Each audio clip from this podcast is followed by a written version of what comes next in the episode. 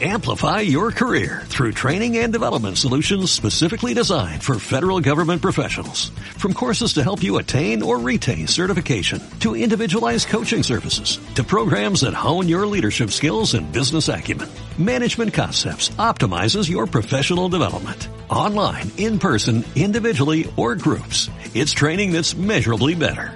Learn more at managementconcepts.com. That's managementconcepts.com. El análisis del día con visión global.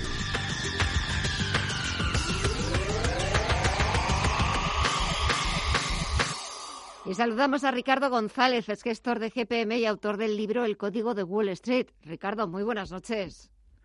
Hola, buenas noches, Gema. Menuda forma los mercados de celebrar San Valentín, cualquiera lo diría.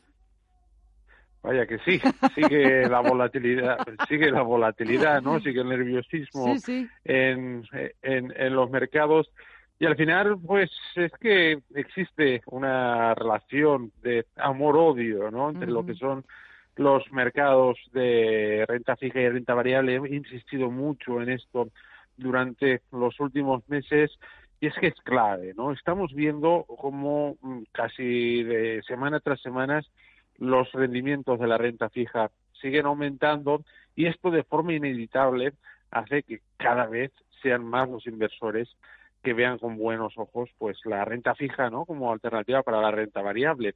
Obviamente eh, muchos pueden pensar oye pero es que la renta fija sigue siendo muy poco atractiva sí es cierto sigue siendo poco atractiva pero para equilibrar carteras contra mayor rendimiento ofrezca esa renta fija, pues más atractiva va a ser. Para mí, eh, ya hemos comentado en anteriores intervenciones, los bancos centrales pues han llevado a los mercados a valoraciones, estoy hablando de mercados de renta variable, a valoraciones que no habrían sido posibles sin estas políticas de tipo cero que hemos tenido durante los últimos años. Y claro, ahora que ha llegado la inflación debido a esas medidas de estímulo por la, por la pandemia, no queda más remedio que subir los eh, tipos de interés, aumentan los rendimientos de la renta fija y se genera todo este nerviosismo. Va todo ligado, ¿no? Obviamente, pues eh, el discurso también fácil podría ser pues la guerra de o, la posible guerra que podría iniciarse con Rusia, pero más allá de esto, lo que hay detrás en los mercados es lo mismo que ha habido desde que desde que se fundaron los, los mercados tanto de renta fija como renta variable no compiten por la liquidez existente en el mercado y ahora mismo pues lo que estamos viendo es esa volatilidad producida por ese vaivén de flujos monetarios.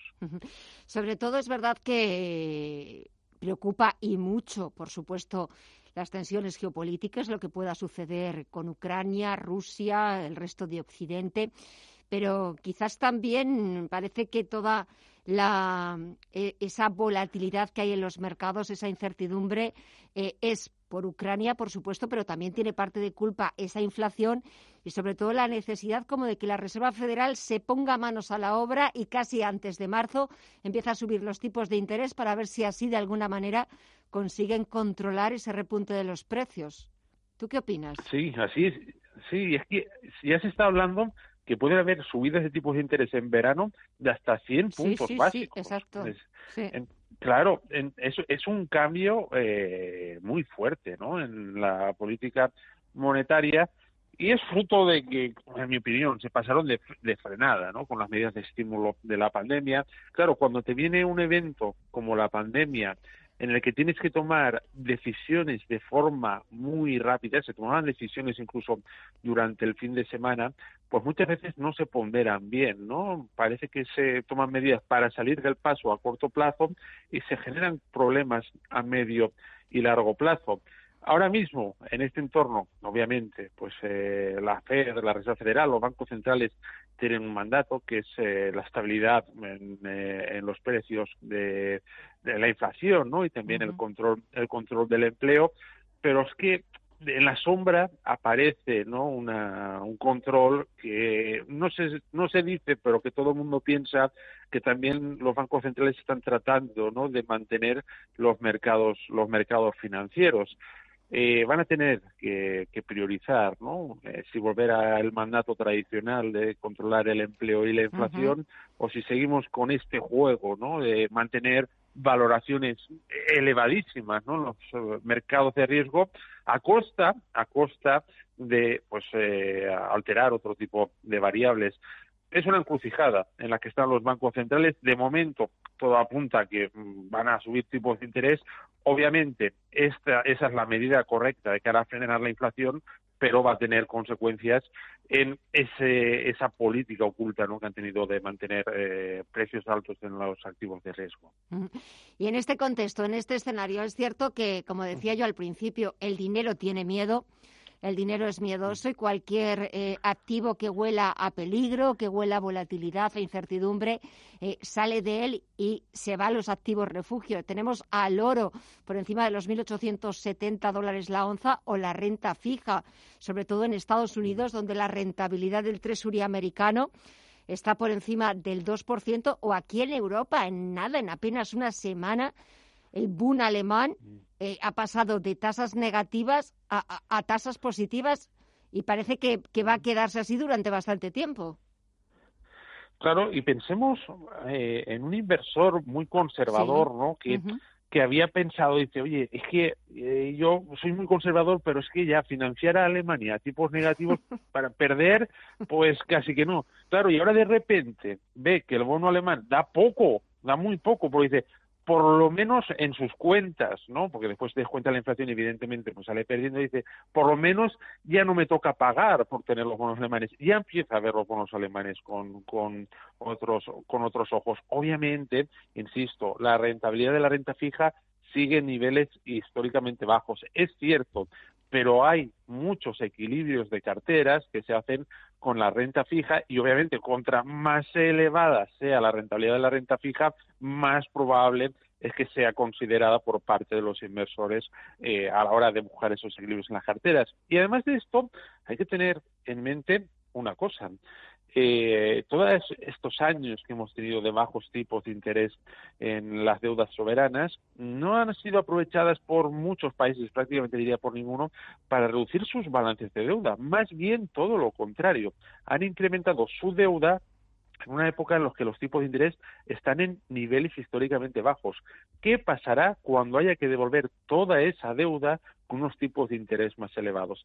Prácticamente se ha hecho lo, contrario a lo que se debería de hacer, ¿no? Aprovechar los momentos de, eh, de baja rentabilidad de la financiación para eh, reducir ese balance de deuda todo lo contrario, se ha incrementado y esto va a ser un problema para eh, los, los gobiernos. Veremos qué sucede si es que los bancos centrales alguna vez dejan de alterar el mercado de renta fija, que también han intervenido, y los mm. estados tienen que ir a financiarse al mercado libre, ¿no? Como se ha hecho toda la vida. No sé si volveremos a verlo, porque realmente si volvemos a verlo, probablemente sea con unos tipos de interés muy superiores a los actuales y difícilmente van a ser asumibles por parte de los gobiernos.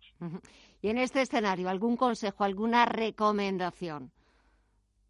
Bueno, pues eh, evidentemente buscar aquello que mejor está funcionando. Por ejemplo, las materias primas siguen funcionando bien, ¿no? Aquí hablamos siempre, la inflación está subiendo. Pues bueno, oye, se puede invertir en materias primas. Es una excelente vía de diversificación, ¿vale?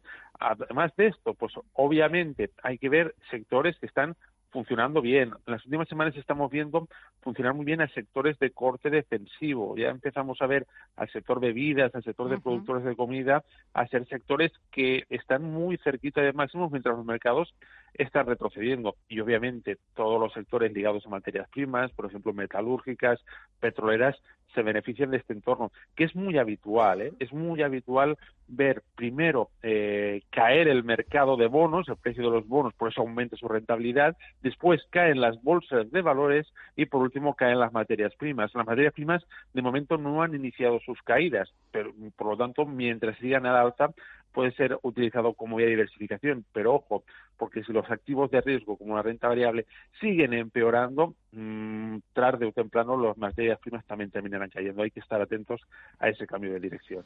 Pues eso es lo que vamos a hacer, estar atentos porque lo cierto es que cualquier cosa puede pasar y aquí estaremos para contarlo, para analizarlo. Ricardo González, gestor de GPM y autor del libro El Código de Wall Street. Que pases un buen día de San Valentín, lo que queda de día, y hasta pronto. Un fuerte abrazo. Muchas gracias, igualmente buenas noches.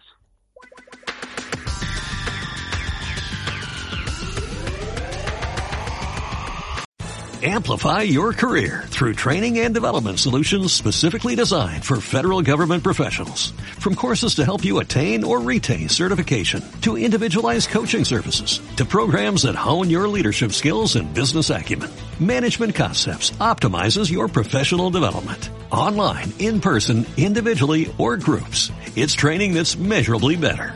Learn more at managementconcepts.com. That's managementconcepts.com.